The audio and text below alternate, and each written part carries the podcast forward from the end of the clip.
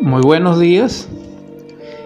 Bienvenidos a la edición 190 de Superando nuestros límites, que con gran gozo, regocijo y esfuerzo, en el sentido del trabajo que hay que realizar para comprender la enseñanza crística y todos sus misterios y todo lo que dijéramos nos compromete a realizarlo para poder um, compartir con ustedes estas enseñanzas.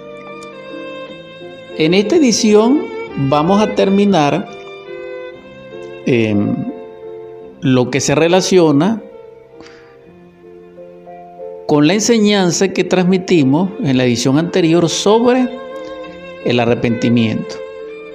Vamos a compartir una vez más mm, tan importante signatura, tema, que nos va a permitir eh, el nivel de comprensión necesario para poder mm, dar mm, una vertiente superior en nuestra vida y conducirnos mm, en los misterios de la luz para la luz. En el nombre del Cristo, nuestro Salvador, que la paz más profunda reine en vuestro corazón, en vuestro espíritu, y que en esa gracia sea propicia nuestra vida plenamente en prosperidad. Amén, amén, amén. Vamos a compartir desde este instante y a desarrollar nuestra edición 189 de Superando nuestros límites. Espero la atención de vida para que podamos así ser copartícipes de este conocimiento y realizarlo en la práctica, en la vivencia, en nuestra experiencia diaria, para que así podamos tener acceso al conocimiento verdadero, al conocimiento crístico, al conocimiento logoico de Dios, a la ciencia pura, divina, a esa ciencia de los grandes arcanos naturales y espirituales, que son los principios de la creación y que tienen su testimonio a través de la naturaleza en forma, dijéramos para nosotros, analógica o a través de la analogía. En todo caso, para terminar de compartir lo que concierne en este nivel al arrepentimiento, ciertamente es una palabra trascendental y de un gran poder es como el amor, es como el perdón. Porque si no nos arrepentimos, no tenemos acceso a la misericordia divina. Y al no tener acceso a la misericordia divina, estamos expuestos totalmente, en forma frágil, a la justicia de Dios y de los hombres. Y en ese nivel no somos salvos porque realmente la justicia no salva. La esencia salvadora se encuentra en la misericordia y la misericordia tiene como fundamento en sí ser justo, no justiciero. Y ser justo es ser puro. Y ser puro es poseer dentro de sí la pureza. Y esa pureza en forma absoluta es divina, es de Dios, es crística totalmente y también es geovística en el sentido del Espíritu Santo, como fuego viviente, filosofal dentro de nosotros, o como agua y fuego o agua y espíritu dentro de nosotros. Por eso es que hay una relación intrínseca entre el bautismo, ya sea el de Juan, ya sea el del Espíritu Santo a través mm, de la redención en nuestro Señor el Cristo, pero ya aquí el Cristo tiene una connotación, dijéramos, antropológica y estamos hablando del Cristo íntimo. Es decir, ya sea del Yeshua interior o ya sea del Jesús Cristo dentro de nosotros, que es el que responde al Cristo cósmico y a nuestro Cristo Salvador histórico, que es otra cosa, que es Yeshua Ben Pandira. Ciertamente, en este encadenamiento extraordinario de causa y de fuerza, es que se logra tener acceso a la luz. Pero para tener ese acceso, repito, se necesita lo primero, y lo primero es arrepentirnos. Ahora bien, para arrepentirnos también necesitamos reflexionar sobre nuestro estado interior, sobre nuestra vida. En un instante preciso, comenzaremos por un instante. Ese sí es el principio del principio. Comenzamos con una reflexión y esta reflexión que tiene como fundamento la conciencia en su remordimiento, en su psicoanálisis, en sus, dijéramos, discernimientos y perpicacia con respecto a sus propios actos, pensamientos, emociones y sueños y fantasías, etcétera, y voluntad, se dará cuenta de los errores que ha cometido. Y en esos errores se produce el remordimiento y el arrepentimiento. Después de allí viene, dijéramos, acceso al conocimiento verdadero, que es el autoconocimiento. En este caso es autognosis o dijéramos fuerza gnostizante en el sentido de aparición del conocimiento interior a través de la conciencia de los intuitos y no a través mm, de la mente ni del intelecto. Esto es muy importante porque si no tenemos realizado esto que estoy describiendo, todo es un sueño, todo es una fantasía, todo es un autoengaño. Porque consideramos que estamos en un estado, pero realmente no lo estamos. Es decir, nuestra vida es totalmente inconsciente y nosotros asumimos que estamos conscientes. Y no, nosotros no estamos conscientes, nosotros estamos absolutamente inconscientes en un estado de letargo total de nuestra conciencia humana. Para eso hay que despertar y ese es el fundamento, es el núcleo, es el leitmotiv, el motor de mm, el centro del corazón de este programa de superando nuestros límites, que es totalmente crístico en su profundidad. Entonces necesitamos y requerimos el arrepentimiento. Ahora bien, Romano encontramos en el capítulo 2, verso 4, el siguiente verso. O menospreciáis las riquezas de su benignidad, paciencia y longanimidad, ignorando que su benignidad te guía al arrepentimiento. Vemos que aquí hay una exhortación extraordinaria de los romanos que es la epístola maravillosa de San Pablo a los romanos. Entonces vemos allí que en esa exhortación extraordinaria, fundamentado en la misericordia de Dios, en su benignidad, tenemos acceso nosotros a su protección, a su amor, y a la vida en Él. Y esto último, vivir en Él, es el propósito de la vida. Que nosotros ya no vivamos en sí mismos, sino que vivamos en Él. Por eso hay que amarlo a Él profundamente dentro de nosotros, pero no amar al mí mismo, ni al yo ni al sí mismo, sino amar a Dios sobre todas las cosas dentro de nosotros, que traducido es amar al ser en sí dentro de nosotros. No tiene nada que ver con la personalidad, ni con el yo, ni con el ego, ni con el cuerpo, ni con los afectos, ni nada. Aclarado esto ya, que es muy importante, entonces vemos que el fundamento de para que obre el arrepentimiento va a ser como oportunidad o condición de nuestro Salvador, de Dios, a través de nuestro Salvador para que podamos tener acceso a la luz y a la vida tal cual es en esa naturaleza de Dios o divina. Estoy dando la connotación teológica del asunto. Entonces, Romano nos conecta o relaciona o se corresponde con Lucas 15:7. En este caso, vamos a mm, reflexionar sobre Lucas 7. Permítanme un momento que es que esto no está tan fácil grabar al mismo tiempo, dirigir el programa, buscar la palabra en la Biblia, bueno. Aquí tenemos nosotros Lucas 15, 7.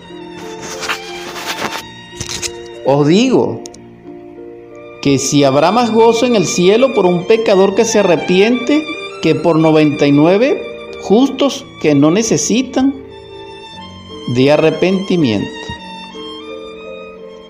Es maravilloso ahora en este evangelista Lucas, capítulo 15, verso 7, la exhortación para que nos arrepintamos. Resulta ser que pocas veces hay en los cielos gozo por la vida terrestre, por la vida humana. Pero una de esas célebres estados del cielo que tiene como consonancia o resonancia un acontecimiento humano es la de que alguien se arrepienta. Imagínese usted lo difícil que es esto, que alguien se arrepienta. ¿Por qué? Porque cuando alguno de nosotros se arrepiente, suena en el universo, en el cosmos, en los cielos, en la tierra y en los abismos, una nota diferente con una octava superlativa diferente, que tiene como sustancia en sí un clamor y una dicha que es escuchado inmediatamente por las partes superiores del ser, por la divinidad, por los Elohim, por Dios. Y viene la respuesta. Y la respuesta es gozo, felicidad en los cielos. Imagínense, ¿cómo le transmite una persona gozo al cielo? Arrepintiéndose. Y dice así, Oh, la razón matemática es por uno que se arrepiente que por 99 justos que no necesitan arrepentirse. Entonces, esto es maravilloso porque relación, la, la relación es 1 y 99. Entonces, imagínense el estado de regocijo, de gozo y de dicha en los cielos, es decir, en el universo, en las esferas celestes, divinas, si se arrepiente la humanidad entera. Pero esto es imposible realmente. Porque si es casi imposible que se arrepienta uno, ¿cómo será la humanidad entera? Entonces, ¿qué es lo que quieren las fuerzas tenebrosas de la naturaleza? Contraria a la autorrealización íntima del ser, contraria a la iluminación, al adectado, contraria a la fe y a las enseñanzas crísticas verdaderas es que no nos arrepintamos, pero para ello, ¿qué? ¿qué se hace? Se refuerza el amor propio y se refuerza el yo, se refuerza el anticristo, se refuerza el inicuo dentro de nosotros y se refuerza el, alto, el falso profeta, que no es más que la ciencia materialista, la vida materialista y todo lo que con ella lleva. Entonces es importante, repito, la reflexión sobre el Evangelio de Lucas, capítulo 15, verso 7. Ahora, desde el punto de vista matemático, dijéramos o cabalístico, a la luz de la matemática sagrada, nosotros vemos que si la relación 1 es a, 1 es a 99, repito, os digo que así habrá más gozo en el cielo por un pecador que se arrepiente que por 99 justos que no necesitan de arrepentimiento. Entonces, uno que se arrepiente produce más dicha en los cielos que 99 que no necesitan arrepentimiento porque son justos. Entonces, en este caso nosotros vemos que la relación matemática, cabalísticamente o a la luz de la matemática transfinita, que es la matemática de Dios, la matemática sagrada, como se conoce, entonces vemos que sería 1 a 18. Porque resulta ser que 18 es el número de hombre. 99 es número de hombre, es 18. Y que tiene su contraparte nefasta o su antonomasia o dijéramos su versión en el número 666, que son 3 veces 6, que es 18. Pero en el caso de, mm, dijéramos, de la metáfora matemática que estamos hablando en este, en este capítulo de Lucas, es 99, es decir, 18, número de hombre. Pero ese 18, que es número de hombre, es el hombre verdadero. No es el hombre mecánico del mundo, no. No es el, no es, no es el hombre autómata de la calle, no. No es el profano, no. No es el hombre vulgar de la tierra, no. Es el hombre que está trabajando sobre sí mismo, que está viviendo esa enseñanza crística, síntesis que dice, niégate a ti mismo, toma tu cruz y sígueme. Ese es el adecto. Es decir, el iniciado de los misterios crísticos. Es aquel que está viviendo las enseñanzas crísticas o que está haciendo de su vida un evangelio o está escribiendo en su corazón con letras ensangrentadas de dolor y de probación el evangelio.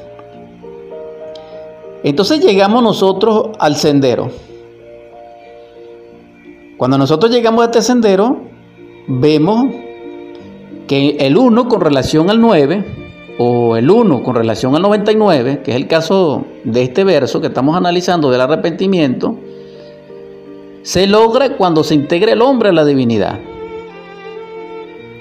¿Por qué? Porque el 1 no solamente es el principio, sino que es la totalidad. Ahora bien, ¿cuál es el principio? La crisálida. ¿Cuál es el principio del árbol? Su semilla. ¿Cuál es el principio del hombre? Su semilla. Pero su semilla, en la semilla del hombre tiene dos connotaciones muy específicas, dijéramos. La primera es la simiente y la segunda es la crisálida en sí mismo, que es el hombre máquina, que es el hombre autómata, que es mm, actualmente nosotros las personas que poblamos la faz de la tierra, somos humanoides. Es decir, un humanoide es una crisálida de hombre. Se parece pero no es. ¿Por qué? Porque el hombre, en sí mismo como rey de la naturaleza, como sacerdote de la ciencia pura, como justo, como santo, como ángel de luz, no es la persona, o lo que nosotros llamamos persona. Hay una distinción, y eso lo hemos descrito y comentado mucho en nuestras ediciones anteriores de Superando nuestros límites. En todo caso, ciertamente la exhortación es que nos convirtamos en hombres, pero para ello necesitamos arrepentirnos. Ahora bien, ciertamente el arrepentimiento tiene procesos muy difíciles, dependiendo del nivel de ser de cada persona, y tiene también ese proceso dijéramos mm, la vida entera. Es constante el proceso para nosotros arrepentirnos. ¿Por qué? Porque mm, todas las partes del ser necesitan dentro de nosotros, me refiero a las que están acondicionadas por el ego o la conciencia que está embotellada en el ego, necesita de arrepentimiento. Para que pueda ser el arrepentimiento objetivo que está descrito tanto en el Evangelio como en el Pisti Sofía, que en este caso me refiero al segundo arrepentimiento de Sofía, que está descrito en el Pisti Sofía y que se correlaciona, corresponde al Salmo número 70. Entonces vemos la concordancia que hay entre los salmos, el Pisti Sofía y el Evangelio en lo que respecta al arrepentimiento. Entonces, ¿necesario es que nos arrepintamos? Sí. ¿Qué vamos a considerar? Nuestra vida, nuestras reacciones delante de la vida. Para ello vamos a recordar también, a la luz de la teología, en forma sencilla dijéramos, unas palabras que todos escuchamos y que de alguna manera, palabras más, palabras menos, mm, están descritas también en el Nuevo Testamento y quiero compartir con ustedes ahora del Evangelio de Mateo, capítulo 7, verso 7. Pedid y se os dará, buscad y hallaréis, llamad y se os abrirá. Porque todo aquel que pide recibe, y el que busca halla, y al que llama se le abrirá. Voy a añadirle a este análisis, sin la intención, sino solamente de ampliar nuestro compartir, pero sin la intención de, dijéramos, transgredir la enseñanza del Evangelio, una palabra que nosotros siempre hemos escuchado, principalmente de nuestros mayores, que cuando nos leen o nos recuerden este verso, pedid y se os dará, buscad y hallaréis, llamad y se os abrirá, ellos agregaban, porque para el indigno todas las puertas están cerradas menos una, la del arrepentimiento. Entonces resulta ser que el arrepentimiento es semejante a una puerta, que es la última que nos queda para tocar. Eso significa que esta puerta se relaciona ya con nuestra perdición. Pero recordemos que la perdición es la vida ancha, placentera, hedonista, sin responsabilidad alguna de nuestro ser en el sentido de amarle y de servirle en la luz y para la luz, sino que es el camino ancho que está descrito en las escrituras y en la palabra. Entonces vemos aquí que debemos reflexionar si nosotros estamos en el sendero ancho de la vida o estamos en el sendero de la muerte, de la luz, que es el del ser. Porque el camino del ser es muerte para el del mundo y el sendero del mundo es muerte para el del ser. Esto no es tan difícil de entenderlo, porque el espíritu y la materia aparentemente son opuestos en sus principios de leyes expresos fenoménicamente en su vivencia, en sus manifestaciones, pero que pueden ser conciliados por el alma. Pero el alma hay que crearla. Y se crea es a través de la cristalización de la energía creadora y de la efusión del ser, de esa energía crística, a través del amor. Claro está que también se necesita morir en el yo y de amar a la humanidad. Pero en todo caso, es lo que se requiere para cristalizar el alma, que es la que va a unir, a fundir, a enlazar como intermediario y como conciliador las leyes del espíritu y las leyes del cuerpo. Esto es muy importante para poder comprender los misterios crísticos y sobre el arrepentimiento. Entonces, si el arrepentimiento es la última puerta que tocamos, esto significa el último estadio de posibilidad que nosotros tenemos para redimirnos. Es decir, para regenerarnos en el sentido de la luz hacia la luz.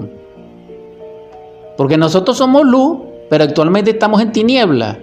¿Por qué? Porque estamos en un estado de sopor, de inconsciencia, de sumersión en la ignorancia, en el dolor, en el error, en el yo, en las fuerzas anticrísticas, en el materialismo, en el placer, etcétera, bajo la legión, y en ese caso, en esa sumersión, somos totalmente inconscientes. Y eso tiene infinitud de niveles, porque viene la subconsciencia y viene la infraconsciencia. Entonces esto es grave, pero sin embargo queda como puerta la del arrepentimiento, que es la última. Ahora mi exhortación, hermanos, hermanas, es que no esperemos estar en nuestra última posibilidad para que toquemos esta puerta, no. Porque nosotros la podemos tocar aquí ahora, en este instante. ¿Qué necesitamos? Ser honestos, auténticos, sinceros con nosotros mismos. Y en oración profunda a nuestro Padre, que Él nos dé la capacidad contemplativa de ver directamente los errores, dijéramos la maldad, el pecado, los defectos psicológicos dentro de nosotros. Y en ese estado se produce el remordimiento que es previo al arrepentimiento. Y así tocamos esa puerta. Ahora bien, fíjense ustedes el autoengaño que nosotros nos encontramos. Nosotros pedimos y se nos da. Y mientras más pidamos, más se nos da. Y cuando eso sucede, nosotros pensamos que el Padre está con nosotros. Y que en el camino que estamos, estamos muy bien. Y incluso llegamos hasta la osadía y la temerariedad de criticar a nuestros semejantes que no están tan bien como nosotros, entre comillas. Y le recriminamos y podemos hasta criticar o hasta injuriar de que ellos están separados de su padre porque ellos están supuestamente en desgracia. Pero ambos son los extremos de un mismo estado de ignorancia. ¿Por qué? Porque mm, un estado social, una posición social, no es indicativo de un estado de iluminación o de fe o de ser partícipe de la luz o de santidad. No. Ningún, sépase bien, ningún estado social, ningún reconocimiento social, llámese fama, llámese nombradía, llámese título, llámese riqueza, llámese poder, llámese principado, como quiera que se llame, hasta el más exaltado, no se relaciona ni con Dios, ni con el ser, ni con el espíritu. Lo del mundo es del mundo. ¿Qué debemos comprender con esto? Ser sincero con nosotros mismos porque de nada vale estos títulos en el nivel de ser interior. Y de hecho, los grandes seres nunca han tenido grandes títulos, ni los tendrán, porque el ser es el ser y la razón del ser es el ser. Entonces, si partimos de ese principio, nos daremos cuenta que sí tenemos que arrepentirnos. ¿Por qué? Porque nosotros no hemos desarrollado el ser, no hemos despertado el ser entonces no somos lo que somos. Y el que se dé cuenta de que no es lo que es, sino que es lo que no es, entonces es capaz de separar el yo del ser, el yo de la personalidad, el yo del cuerpo, del ser y de la personalidad, y se arrepiente. Siente remordimiento del estado en que se encuentra, de inconsciencia, de ignorancia, de autohipnosis. Entonces allí comienza en sí el despertar y en sí comienza el arrepentimiento, porque el arrepentimiento en sí se relaciona con la conciencia, esa que primero se desacondiciona de los intereses de la vida y que después se libera del yo a través de grandes trabajos y del auxilio de nuestro Cristo íntimo y de Dios Madre dentro de nosotros. No existe otro camino para lograrlo. Entonces hablar de arrepentimiento es hablar de hacerse consciente en un nivel. Solamente así es que se produce el negarse a sí mismo. Entonces, este arrepentimiento es maravilloso porque, como lo dijimos la semana pasada, se relaciona con Juan, el Bautista, es decir, la reencarnación de Elías, el profeta del Altísimo. Entonces, para que terminemos este asunto, el arrepentimiento realmente en sí, crístico, objetivo, no el que consideramos personal en nuestro entendimiento, sino el verdadero, se fundamenta en el cumplimiento del bautismo, tanto el del agua como el del fuego. El bautismo del agua es el de Juan, el bautismo del fuego es el crístico, es el del INRI, es el de la cruz. Entonces realmente para nosotros arrepentirnos necesitamos calificar el arrepentimiento. Y esa calificación es en la cruz. Y el trabajo en la cruz es muerte, en el yo. Y también es sacrificio por la humanidad y o amor o ministerio o servicio o caridad y también es la creación del templo interior. Entonces sintetizo con el propósito de orientación colectiva lo siguiente. El arrepentimiento verdadero se realiza en las bodas de Canaán. El arrepentimiento verdadero se confirma en el tálamo nupcial del amor, en el matrimonio perfecto. El arrepentimiento verdadero se cristaliza, se cristaliza y confirma en la transmutación de la energía creadora, crítica y geovística dentro de nosotros, que son los cuatro ríos del Edén. El arrepentimiento nos une al Edén, porque los cuatro ríos se convierten en dos, porque los dos corazones se convierten en uno, porque los 20 latidos de ese corazón se convierten en uno donde no hay ni lo mío ni lo tuyo, sino solamente el fuego viviente y filosofal que creó el universo. Ese INRI maravilloso escrito en la cruz, en el madero vertical, sobre la cabeza diamantina adorable de nuestro Salvador, en su crucifixión que le dio acceso a la resurrección. Repito, si no muere, no se resucita. Entonces, este misterio tan profundo del arrepentimiento es sencillo, en el sentido de su infinitud. Es lo primero que debemos hacer, aunque es la última oportunidad que nos dan. Es decir, que es el principio y es lo ultérrimo para nosotros dentro del proceso psicológico que tenemos como humanos en este tránsito maravilloso de la experiencia para ser divino.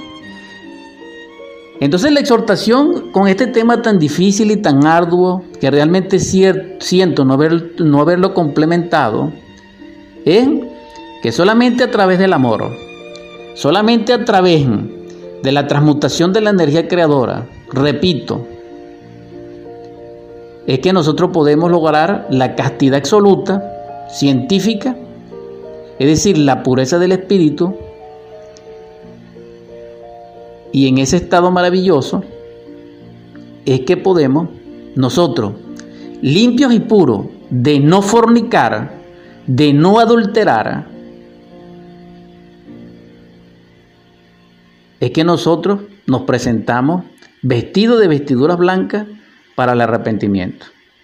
Entonces allí se abrirán los cielos y descenderá la paloma del Espíritu Santo y dirá, este es mi Hijo amado en el cual siento complacencia.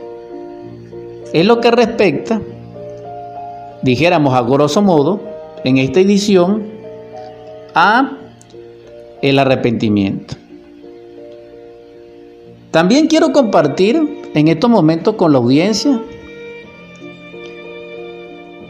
que rompamos cadenas y vínculos con respecto a la vida mecánica. Vamos a reflexionar sobre nuestro estado interior y vamos a rectificar nuestra vida. No más violencia, no más orgullo, no más ira, no más pereza, no más injusticia, no más ofensa, no más mentira, no más engaño, no más corrupción. Vamos a elegir entre el ser y no ser. Vamos, dijéramos, a pronunciar ese decreto de guerra-muerte dentro de nosotros. Vamos a darle una connotación psicológica al gran decreto de guerra-muerte de nuestro libertador. Porque nuestro libertador pertenece realmente a ese rayo y hizo un gran servicio por nosotros y viene a mi memoria en este instante. Entonces, ese decreto a muerte no es contra nuestro semejante, no. Ese decreto a muerte es contra nosotros, contra la ira, contra la lujuria, contra el orgullo, contra la pereza, contra la gula, contra la codicia, ellos son siete, siempre se me escapa uno o dos. Pero ellos son siete y ustedes los conocen que conforman la legión, que conforman el dragón dentro de nosotros. Y que tiene una legión a su servicio que son los mercaderes del templo. Todo eso debe ser destruido. Pero nosotros tenemos que tomar esa decisión. Esos son, dijéramos, preceptos dentro del vestíbulo de la sabiduría. Porque mientras nosotros estemos identificados con el yo, cuando nosotros nos sintamos Él, que somos Él, y que lo amemos a Él, nosotros estamos perdidos. Y solamente nos toca tocar la puerta del arrepentimiento. Esa es la exhortación en estos momentos. Vamos a proponerle a nuestros hermanos, nuestras hermanas, que rompan con esa cadena. Una manera muy simple, fuera de lo psicológico, es no gritemos hoy. Comencemos por no gritar hoy. Comencemos por no decir una vulgaridad, una grosería, una palabra impropiada. Comencemos hoy con ayudar a nuestra mamá a hacer los oficios del hogar Comencemos hoy con nuestro papá a abrazarle, a mirarle, a pedirle su bendición. Tal vez nos atrevamos a disculparnos con él, a prodigar compañía. Vamos a comenzar hoy a romper esa cadena nefasta del dolor del mundo y de la fragilidad humana, extendiendo nuestra mano a alguien que esté necesitado. Ahorita hay mucha gente sola. Vamos a acompañarle. Vamos a platicar con ellos. Vamos a invocar la paz. Hermanos, hermanas, ¿qué nos cuesta a nosotros en un instante ser portador de la luz, de la esperanza, de la virtud de la fuerza, de la conciliación, del consuelo?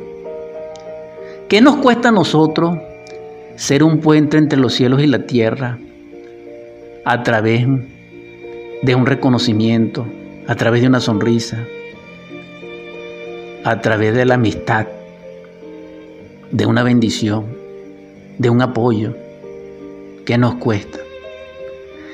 Entonces vivamos intensamente la palabra. Es decir, amémonos. Es decir, expresemos el amor.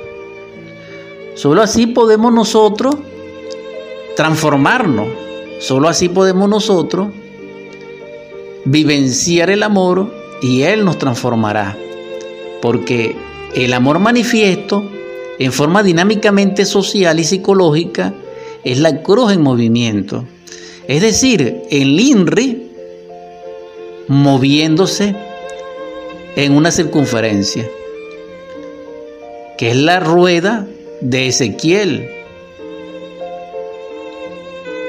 Y esa rueda es portentosa porque a la luz de otros misterios tiene como concordancia metafórica el martillo de Thor que gira en las grandes tormentas, en el torbellino. Entonces, quien quiera de convertirse en hombre y dejar de ser una máquina, necesita trabajar con su semilla, porque la semilla del hombre está en el humanoide, es decir, en nosotros. Sépase, la semilla del ángel está en el hombre, la semilla del arcángel está en el ángel, la semilla del principado está en el arcángel, la semilla de la dominación está en el principado, etcétera, etcétera, etcétera. Vamos a prodigar actos de arrepentimiento. Vamos a disculparnos a quienes hayamos ofendido. Vamos a invocar la luz clamando desde nuestro corazón. Vamos en gracia del Altísimo a pedir auxilio de lo divinal a través del Padre nuestro, pero hagamos un acto de arrepentimiento. Solo así nosotros podemos, repito, lograr transformarnos. Es lo que quería comentar con ustedes. Y lo último, tengo enfrente de mí la carta de Judas antes de la revelación y quiero compartir con ustedes el verso 14.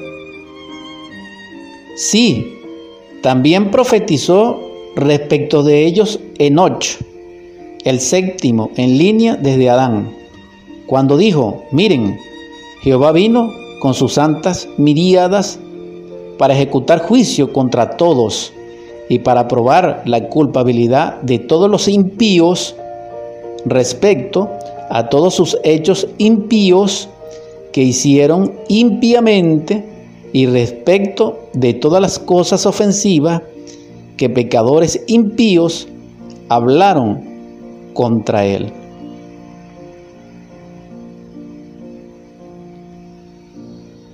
Es lo que requerimos.